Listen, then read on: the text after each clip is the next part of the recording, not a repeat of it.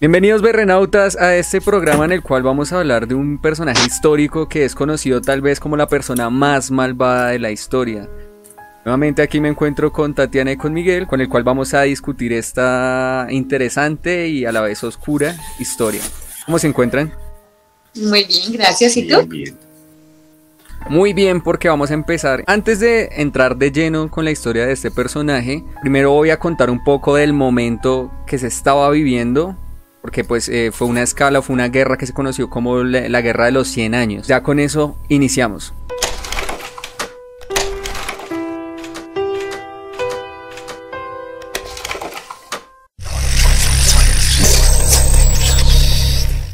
El protagonista de la historia que relataré a continuación tiene alta participación con un momento bélico e histórico que tiene su génesis en mayo del año 1337. En dicho año inició una de las grandes guerras de Europa, específicamente entre Francia e Inglaterra, conocida como la Guerra de los Cien Años. Sucede que, el entonces rey de Inglaterra, Eduardo III, quien apenas tenía 16 años, sintió que era su derecho reclamar la corona francesa. Sin embargo, lo que este ambicioso joven no tuvo en cuenta, o quiso simplemente obviar, era que sus tíos franceses también tenían hijos, que por línea monárquica tenían más derecho a la corona que él. Al enterarse de esto, Felipe VI, el legítimo heredero de la corona de Francia, entendió que estaba frente a la oportunidad de, primero, defender su derecho al trono, y segundo, recuperar las tierras francesas colonizadas por el reino inglés, que sumaba un total de 1154 territorios. Ambos monarcas se declararon la guerra, pero esta no inició de inmediato, ya que el factor económico estaba debilitado. Así que luego de extensas reuniones políticas y la aprobación del pueblo, subieron los impuestos y obtuvieron los recursos para iniciar la contienda. Oficialmente estalló la guerra y durante la misma, en el año 1405, nace en una cuna noble y de uno de los primeros grandes linajes de Francia, Gilles de Montmorency Laval Barón de Rais, o más conocido como Gilles de Rais. Entonces, bueno, aquí ya vamos a entrar un poco, les voy a relatar más que todo, eh, pues cómo fueron esos primeros años de, de Gilles y cómo terminó en el ejército francés y pues ya todo lo que conlleva después. Entonces, Gilles perdió a sus padres a temprana edad y fue acogido bajo la tutela de su abuelo materno, Jean de Crown, quien era conocido por ser violento y cruel, aunque, según dicho en los juicios, le dio total libertad al barón de Rice para actuar. Así que por ello podemos inferir que Gilles tuvo una infancia y adolescencia normal. Lo único que sí siempre se destacó de su personalidad fue que era un hombre controlado por sus impulsos y no era para nada útil en términos políticos y así fue toda su vida. Pasaron los años y Jill se casó con su prima Catherine Thouars, por sugerencia de su mismo abuelo, quien planeaba obtener los castillos de la familia Thouars y el decir que se casó simplifica, o sea, simplifica que en realidad la secuestró y la obligó a casarse con él. Pero, pues era muy normal en esa época que entre familiares se casaran porque eran, pues... De hecho, la, lo, lo feos que son los reyes se debe a eso, a que o sea, Por la endogamia. De, to- de toda Europa, de toda Europa. Sí, sí, sí. Y también pasaba con, con los egipcios, Pues los por antiguos lo faraones y todo eso. Ay, no, eran porque era pues Sí, gente de sangre pura. no Sí, y eso también ellos. provocaba que muchos de, de los reyes y emperadores y faraones por, por esas prácticas tuvieran muchos problemas, eh, tanto físicos, de enfermedades como mentales. Porque pues, eh, claro, al estar ahí entre el mismo clan, cada vez como que se iba, los que seguían naciendo, cada vez tenían más problemas y genéticamente estaban mal. Sí, por favor, no se sigan casando con sus primos. Dejen, dejen a, los de Monterrey tranquilos. y bueno, entonces eh, sí, la obligó a, casarse y pues todo esto hacía parte del plan de, su, de su abuelo Crown. Eh, pues que igual forma, si el abuelo lo haya obligado, Gilles también pues de cierta forma aceptó, así que eso no le quita peso a su delito. Entonces desde entonces pasó casi una década para que Gilles tuviera descendencia y fuera escalando y armando una reputación en el ejército francés, comandado por Juan V y bajo el mandato del rey Carlos VI. Transcurría el año 1429 y fue entonces cuando de repente la intervención de una joven campesina cambió la vida de Gilles para siempre. En este punto es importante decir que pasamos de una trama bélica a una historia que toma una gran relevancia religiosa e incluso mística si quieren. Un día, una chica de 17 años solicitó a soldados que la escoltaran hasta la corte real, debido a que ella le ayudaría al reino francés eh, para ganar la guerra, porque supuestamente ella era enviada por Dios. Arco. Obviamente los soldados se burlaron de ella y no le hicieron caso, hasta que un día profetizó que perderían la batalla de Rouray, que en definitiva se cumplió, lo cual le dio paso directo a la corte real. La reunión se llevó a cabo en la ciudad de Chinon. Perdónenme, yo sé que estoy diciendo las ciudades francesas terrible, pero no sé cómo se pronuncian y ni siquiera lo voy a intentar. Chinon. Chinon, Chinon, no sé. Entonces allí fue donde fue recibida por Carlos VII, futuro rey de Francia. Aquella joven campesina se presentó como Juana de Arco y contó todas las visiones que había tenido desde hace años, en donde a través de Miguel Arcángel, la Santa Margarita y Catalina de Alejandría, Dios le decía que debía dirigir al ejército francés a la victoria, acompañada del Delfín, título concedido a Carlos VII. Aquí lo gracioso es que todos la vieron muy flaquita, delgadita. que era una típica chica campesina ordinaria. sucia. Yo creo que el mayor defecto que tenía era ya ser mujer en la época, para que no le creyeran. Primero, era mujer, era una campesina. Era campesina. Mm y era flaquita, entonces como que la habían y dijeron, no está nena qué, o sea, el rey no le creyó, el que realmente abogó por ella eh, fue, mm, ay, Gilles. Basura. Sí, Gilles, Gilles de Reis, sí. No, no puedo pronunciar el nombre. yo lo voy a llamar Barbazul. Pues bueno, es que ahí había, había, más connotaciones ahí. Entonces, bueno, ya cuando ella llegó e hizo su presentación, eh, Carlos sí quedó impresionado. Al igual que Gilles quien se ofreció a acompañar a Juana en su primera misión, que era liberar Orleans. Entonces, ¿qué pasa? Lo que pasa es que en ese momento el reino, el reino francés ya había tenido muchas derrotas. No podían contra, contra los ingleses y sobre todo en Orleans era, era prácticamente perdido. Habían intentado absolutamente todo. Habían agotado todos los recursos, todas las tácticas. Y cuando de repente llegó Juana y les dijo como que ella era capaz de ir y que como era enviada por Dios iba a lograr liberar al, reino de, bueno, a la, a la ciudad o el estado de Orleans, entonces pues ya realmente Carlos no tenía nada que perder. Ya, ya, todo lo, ya todo lo había perdido. O sea, ¿qué más le daba mandar a otros soldados con esta chica en esa misión suicida? Por eso es que también él acepta y obviamente que Gilles eh, efectivamente se convenció de, del ideal de Juana y dijo, hey, yo quiero ir con ella a, pelear. O sea, vamos a hacerlo. Porque eso también implicaba un gran honor en que si llegaban a ganar, iban a ser, mejor dicho, los héroes de Francia. Y Gilles era muy religioso. Aparte, o sea, en esa época era normal que un soldado tenía, tenía 14 años, 16 años, o sea, como su edad más adulta. Sí, sí, sí, y él realmente era muy, muy religioso y muy creyente de todo lo que era eh, espiritual, por decirlo así, paranormal, no sé.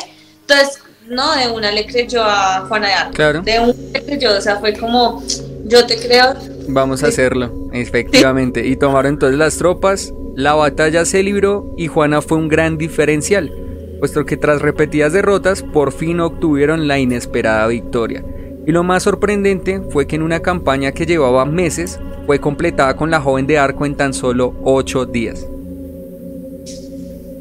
Gilles continuó peleando al lado de Juana, y siguieron obteniendo resultados favorables para el reino francés, al punto que con tan solo 25 años, Gilles fue nombrado mariscal de Francia, un rango militar muy importante concedido a generales excepcionales en aquella época. Lo gracioso es que Juana, por ejemplo, nadie creía en Juana porque Juana le quedaba grande. la armadura. La armadura era una mujer y aparte era flaquita, era una campesina te le queda muy grande, entonces como que si era un poco de burla, pero realmente, pues, yo no sé, yo creo que de pronto sí hubo algo espiritual ahí, porque la niña... Sí. Pues es que, es que Gilles, pues primero Gilles era, era un muy buen soldado, un muy buen guerrero, un muy buen general. Lo que siempre se criticó a él era que a la hora de tomar decisiones políticas sí era es como muy tonto para, para eso. Muy poco diplomático. Exacto, no era diplomático, pero él como guerrero y como general no se le podía discutir nada. Entonces él sí tuvo que ver mucho con todas las victorias, sin embargo, ese hecho de que como que Juana los inspirara y todo eso también tuvo que ver.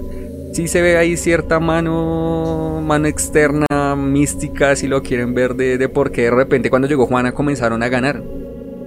Claro, porque Juana aparte... Necesitaba, necesitaban ese complemento, digo yo.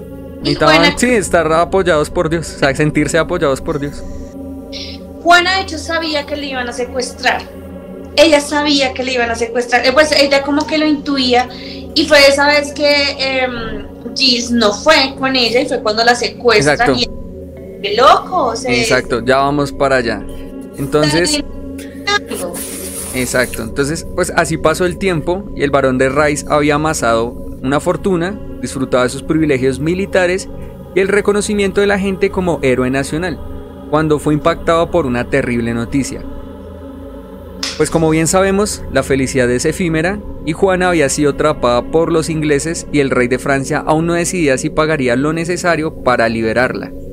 Lleno de, lleno de ira contra el rey y contra sí mismo por no estar con Juana en todo momento,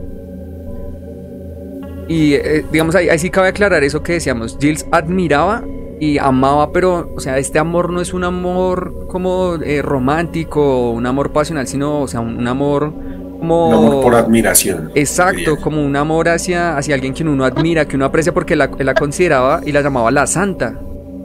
La consideraba una santa. Exacto. Es que- Es alguien a quien uno siente superior, un amor platónico más Exacto. allá de lo que uno puede ¿Cómo? alcanzar. Y no solo eso, y que también él, él apreciaba mucho porque cuando él estaba al lado de ella, él sentía que era grande e invencible. Y que también admiraba que detrás de esa figura, como decíamos, débil, escuálida, se encontraba un espíritu implacable. Entonces todo eso llenaba totalmente a Gilles y lo hacía sentir poderoso y eso también él lo amaba. Gilles era demasiado religioso y todas las creencias religiosas que había en esa época, él las creía. O sea, él creía que si no era, digamos, eh, que no le rezan al muerto antes, no, al enfermo antes de morir, entonces su alma queda pensando. condenado. Y claro, Juana de Arco le presenta, mira, mi Dios me habla, entonces ya, esta es una santa, es una diosa. No, y que ya es- después fueron a pelear y ganaron y todo, o sea, se lo demostró de cierta forma, entonces ya estaba totalmente adentro de la historia. Entonces, Entonces, vuelve loco porque ujú, eh, no exacto. exacto. por- No, pues ya que. Y el otra la quema. Sí. Ah. Entonces el encolerizado varón de Rice llamó a todos los hombres a su mando y planeó el rescate de la joven, milagro- de la joven milagrosa. Sin embargo, no contaba con que entre sus tropas había un traidor que informó a los ingleses de la campaña que estaba armando Gilles. Por lo que estos se apresuraron, apresuraron todos los procesos y se llenaron de motivos para mandar a la hoguera a Juana por brujería y herejería. Y herejía, perdón. Antes de que el varón pudiera hacer algo, Juana había sido quemada viva y esa noticia lo quebró, lo destruyó por completo. Para ese momento cesaron las batallas, ingleses y franceses habían hecho una tregua, así que Gilles no tenía nada más que hacer y tampoco le quedaban ganas. Con Juana se fue todo para él, pues probablemente ella fue el único ser humano por quien sintió amor. Tras la pérdida, el afamado mariscal de Francia se retiró a su castillo, en donde con su gran fortuna dio goce a todos sus caprichos y deseos. Le encantaba la música y las obras de teatro, entonces contrataba a los mejores artistas, cantantes y músicos para shows privados. Invitaba a cientos de personas, en su mayoría caballeros, para beber y festejar hasta no poder más. Realizaba orgías masivas y expresaba abiertamente su gusto por la muerte y el sexo pero también contribu- contribuía con la sociedad, construyendo hospitales e iglesias. Prestaba dinero al reino o personas que acudieran a él, y en general gastaba dinero tan rápido en cualquier pretexto que daba la impresión de agotar hasta el último céntimo de su capital monetario. Como era de esperarse, llegó a vender propiedades para continuar con su estilo de vida desenfrenado, pero su hermano menor habló con el rey para detener al Gilles, y así la corona le prohibió vender sus propiedades. El varón, como ahora era llamado, se hallaba en su castillo frustrado por no poder continuar con sus grandes espectáculos y tal vez en ese momento es que empieza su declive y su caída. En un intento desesperado por conseguir dinero, Gilles acude a la magia negra y a la alquimia, pero obviamente nada funciona y es estafado una y otra vez. Finalmente consigue un brujo que ofrece Ah, sí. realizar un pacto con el diablo. Y hace dejando claro que su vida y su alma no están en negociación. Así que el brujo pide el sacrificio de un niño. Y cuando este es sabido por varios hombres del varón, estos hablan y el rumor se expande por todos los hartos círculos de Francia. El sacrificio se lleva a cabo y como era de esperar, se trataba de otra estafa más.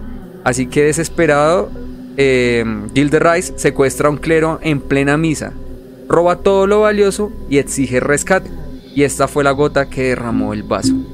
Pero antes de, de esta antes de hacer el pacto con el diablo, él quería conseguir la piedra filosofal, porque según la piedra filosofal lo que hacía era que todo lo que se tocaba volvía oro. oro. Y él empezó pues a contratar, o sea, él prácticamente empezó a derrochar lo poco que le quedaba en santeros, en brujos, en demás para que le consiguieran la piedra filosofal y como, pues sí, un pacto con el diablo, pero sin vender su alma. Sí, él nunca quiso vender ni su vida ni su alma. Pero es lo más importante para él. De hecho, él siempre buscó la piedra filosofal, él nunca la paró de buscar, siempre buscó la piedra filosofal. No es de Harry Potter. ya viene de antes, claro. Es de alquimia pura y ya ahí aprovecho para hacer spam y por favor vean el video que va a salir aquí en la etiqueta del primer hombre inmortal, el conde de Saint Germain, el cual se dice que consiguió la piedra filosofal e incluso tuvo un discípulo que se llamaba Richard Chanfrey que estuvo en los años 80 eh, dando espectáculos de cómo convertía metales en oro. Entonces ahí termina el spam, pero les recomiendo que se vean ese video, estoy muy orgulloso de él. Entonces ya dejando esa publicidad por fuera, continuamos. Entonces, bueno, ya después de que eh, Gilles había ido, secuestró al clero y ya la corona francesa pues no, no aguantó más, no toleró más esto, también pues apoyados por la iglesia. Entonces la corona francesa y la iglesia se unieron para llevar a Gilles a juicio. Y si se preguntan por qué lo hizo... es, increíble como es increíble como alguien tan religioso... Él antes de eso, o sea, él secuestra... El primer niño que él secuestró, porque todos conocemos a Barba Azul por matar niños, por matar mujeres, digo, o sea, matar a sus esposas. los hermanos que él mataba a sus esposas. Ah, que también digo, ahí aprovecho a hacer otro spam, otro paréntesis. Se viene video de top de los cuentos de los hermanos Green más oscuros. Ahí se los dejo. Continuamos. Súper. Gracias. Pero él antes de eso, o sea, él realmente no mataba mujeres, sino mataba a niños. Y no fueron solamente un clero, fueron muchos niños y fueron asesinatos demasiado sangrientos. O sea que él quería, cuando el santero le dice, tenemos que hacer un sacrificio, efectivamente hicieron el sacrificio, pero ahí ni se le apareció el diablo, ni lo volvió rico, ni hizo nada. Pero él descubrió una sed insaciable y descubrió lo que realmente le gustaba, que era asesinar asesinar y se excitaba asesinando. Entonces empezó a llamar a muchos, o sea, no, no empezó a llamar, muchos niños empezaron a desaparecer en el pueblo. Yo creo que... Sí, porque a veces le mandaban mensajeros, mm, pues jóvenes niños, y, nunca regresaban, llegaban al castillo. El, fanatismo, el fanatismo y apego que él tenía por la religión simplemente era algo que estaba escondiendo que era su verdadera naturaleza asesina, digo yo. porque, si bien es increíble como, como una persona que, que parecía tan ejemplar religiosamente como para la época, para los estándares del momento, o sea, en un momento cae tan bajo por, por la decepción que tiene, ¿no? claro, fue a pérdida de Juana que él se desbordó totalmente.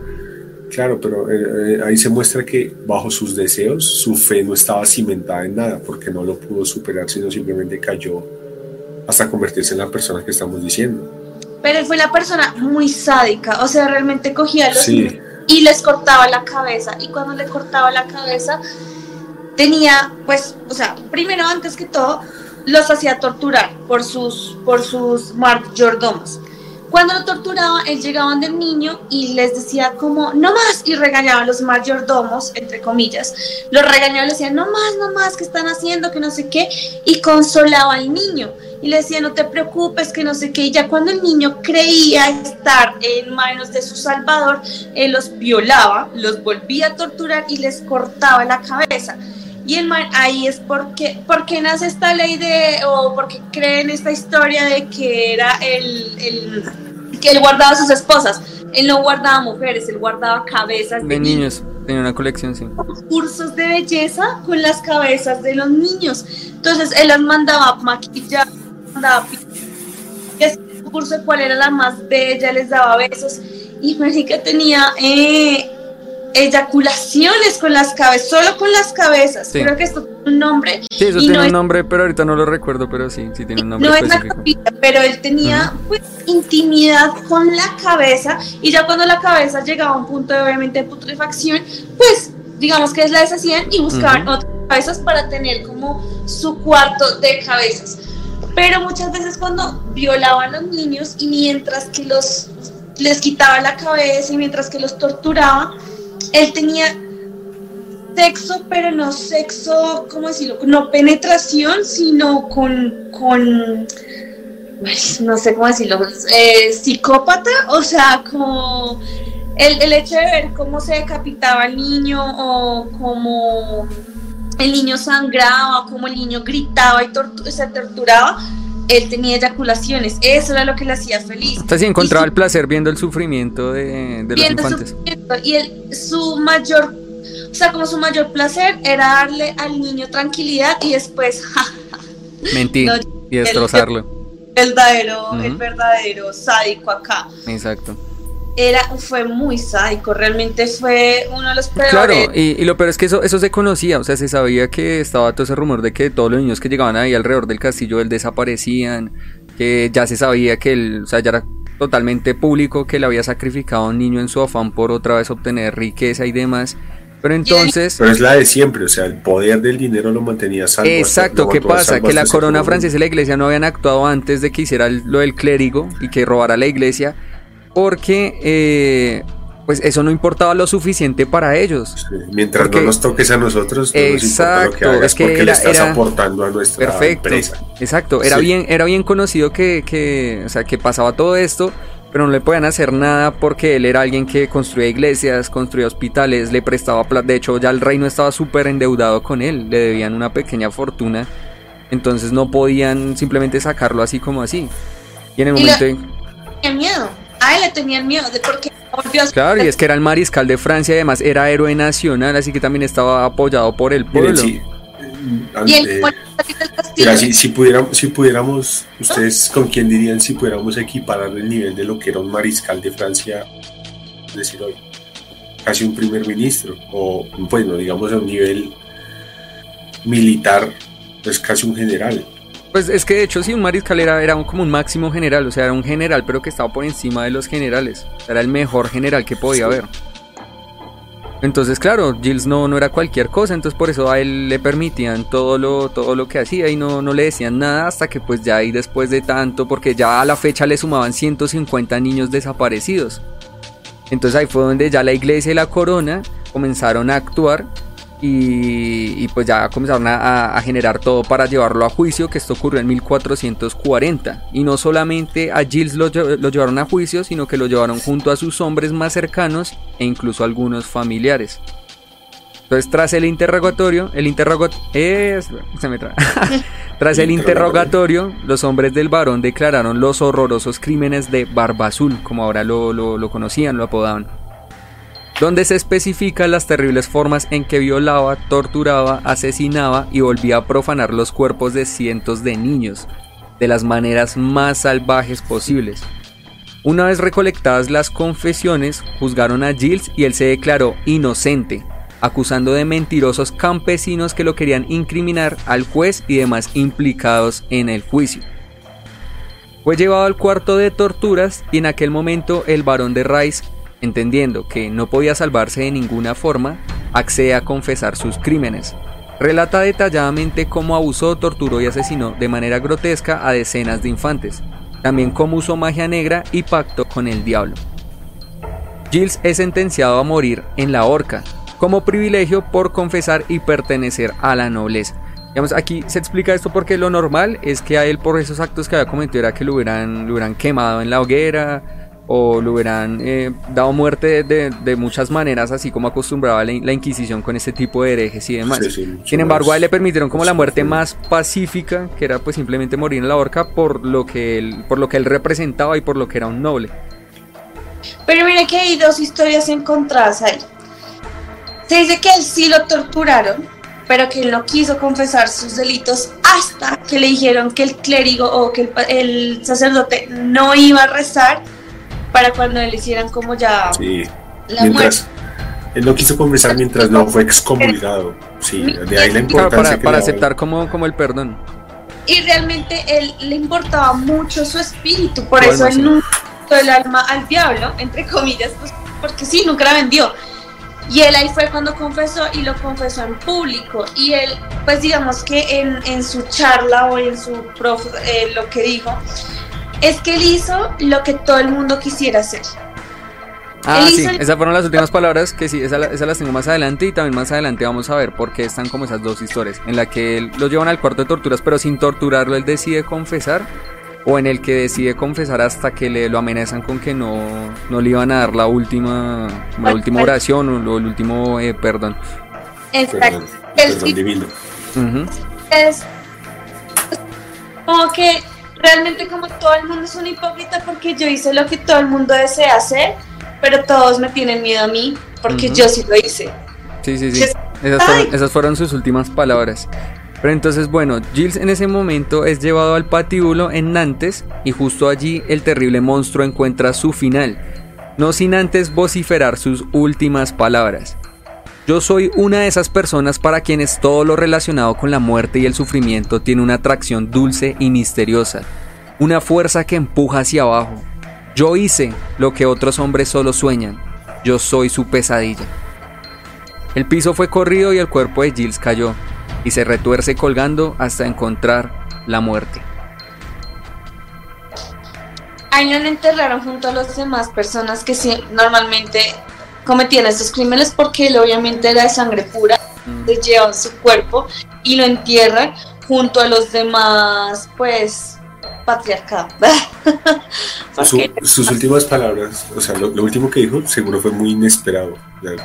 Tal vez, muchos lo esperado. Claro, lo normal es que esperan unas palabras de arrepentimiento, de disculpas, pero lo que hizo fue ser como un total monstruo que, que, todos lo, como todos lo veían. como siempre, como siempre, muy antidiplomático, políticamente incorrecto, muy antimoral todo lo que dijo. O sea, de cierta forma siendo fiel a sí mismo, nunca se traicionó a sí mismo.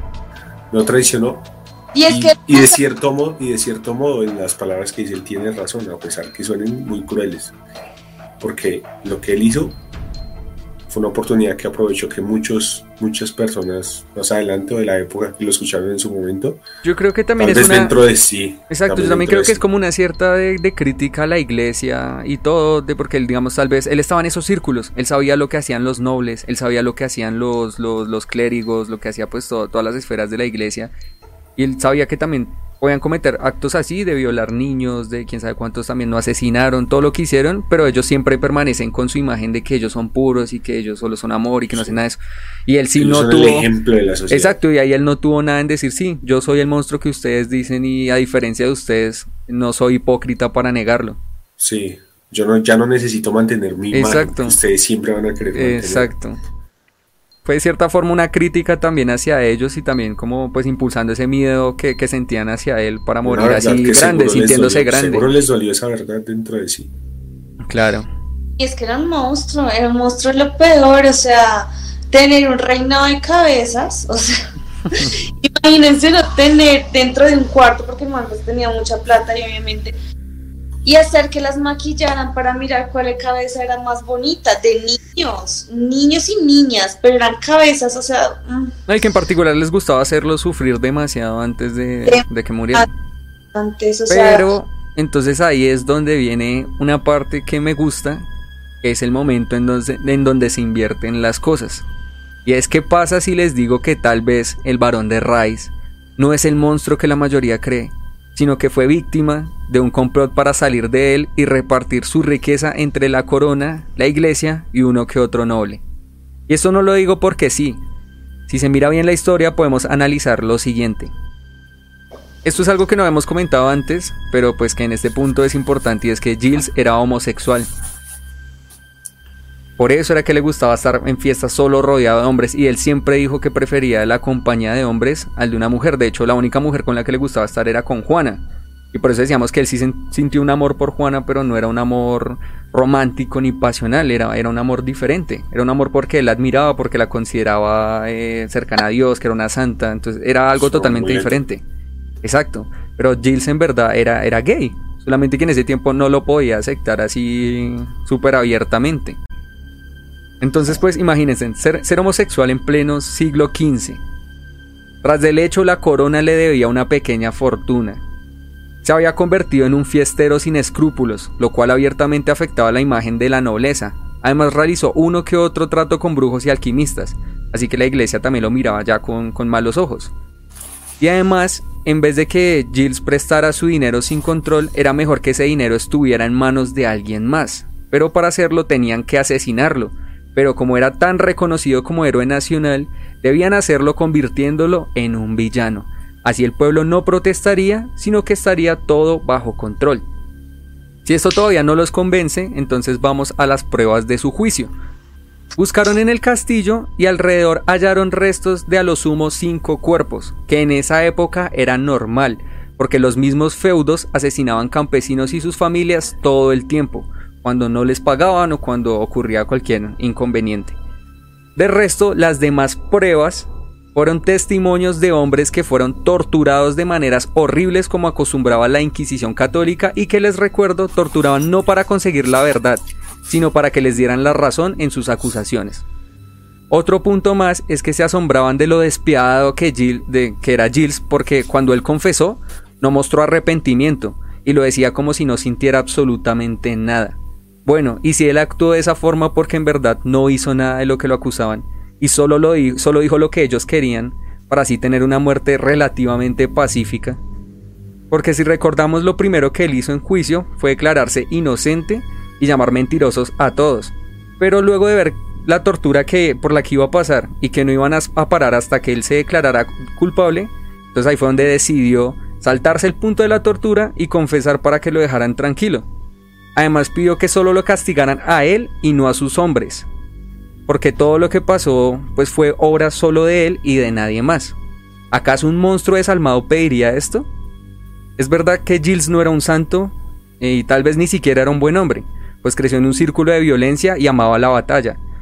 Le gustaba asesinar y hacía lo necesario para cumplir sus objetivos sin importar qué vida o sacrificios debía hacer. Pero tal vez, solo tal vez, no es ni de cerca el monstruo que nos quieren vender. Entonces, ¿qué piensan de eso? Y bueno, es donde, es donde para mí toman más sentido las últimas palabras que dice. Trato de decir, yo soy reconocido, millonario, homosexual, y ustedes me están asesinando por esa razón, y no porque yo sea una mala persona. Pues él dice, yo soy su pesadilla. Eso diría yo.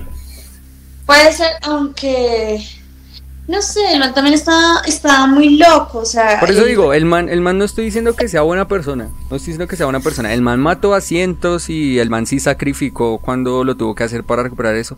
Pero tal vez era mentira o ya la iglesia y la corona conspiró para decir que él era, mejor dicho, el peor humano que pisó la tierra. Pedófilo, necrófilo. Era pedófilo, necrófilo, brujo, hereje. Mejor dicho, todo, todo lo malo que puede existir en el mundo se lo colocaron a él todas las leyes que existían. Exacto, y precisamente eh, le debían plata, precisamente, exacto, precisamente, o sea, todos, todos, o sea, les convenía que Jill saliera totalmente del juego.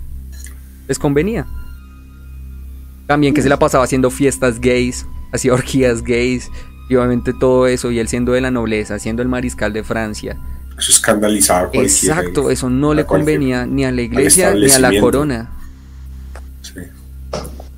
Pues sí puede pasar, igual es que tampoco hay muchas pruebas de, o sea, Exacto, también también es muy poca la es muy poca la, documentación y pruebas así fehacientes que ahorita, o sea, nunca vamos a saber cuál de las dos historias es la real. No vamos a saber si el man Exacto, no vamos a saber si el man en verdad era un monstruo o si todo fue pues un complot para hacerlo ver como un monstruo, porque también pensemos algo. Juana de Arco también fue asesinada como bruja y hereje. Y actualmente todos reconocemos que en verdad fue, pues fue una chica que, bueno, ya sea enviada por Dios o no, fue una chica que, que contribuyó en, muchos aspectos positivos y ahora, es, ahora ella es una heroína nacional de Francia. Y pues Gilles fue su mano derecha, no, no hay que olvidar eso. Sí, tal vez, tal vez alguien tan sabio, tal vez como Juan, hubiera podido identificar o sea, alguien tan terrible como lo describen. Y más si era enviada por Dios. O sea, porque Dios haría que su heroína o su elegida peleara al lado de, un demonio prácticamente. Sí, nunca lo había pensado en esa manera. Pues, pues. Yo tampoco, porque yo siempre compré la idea del que nos habían vendido, de que él era un completo monstruo degenerado. Pero pues ahora viendo las cosas en perspectiva, puede que no.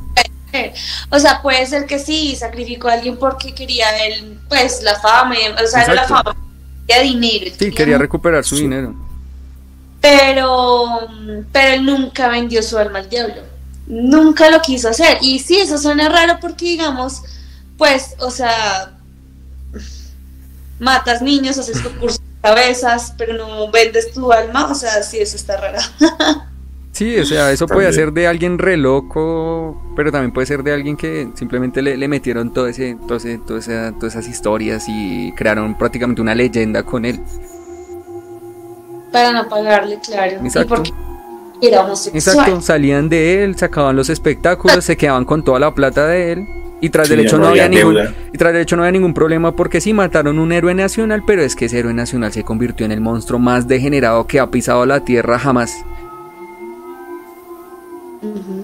No sé, es, es, es para... su conclusión. Exacto, es algo que ya tenemos que pensar porque como decimos, nunca vamos a saber qué fue lo que en verdad pasó. ¿Qué piensan? ¿Con cuál historia se van? ¿Psicópata, monstruo total o una víctima del patriarcado? Una víctima de, del complot de la iglesia y de la corona de ese entonces, Ajá, de la monarquía. ¿Qué piensan? Voten, voten. ¿ah? Deberíamos hacer, de hecho, una, no, una votación por Instagram o por TikTok. ¿Quién eligen? ¿Víctima? ¿Con cuál historia? ¿Con cuál historia Ajá, como sale el titular, como de Spider-Man, héroe o villano. Entonces déjenos aquí los comentarios, queremos saber, eh, pues por, por, ahora este fue todo el programa, como les decía se viene, se vienen pues nuevos programas en el cual vamos a hablar de las torturas que solía hacer la Inquisición en la Edad Media. También vamos a hablar de los hermanos Green, como el por qué ellos recolectaron todos los cuentos que recolectaron y todo el viaje que hicieron por Europa recolectando estas famosas historias.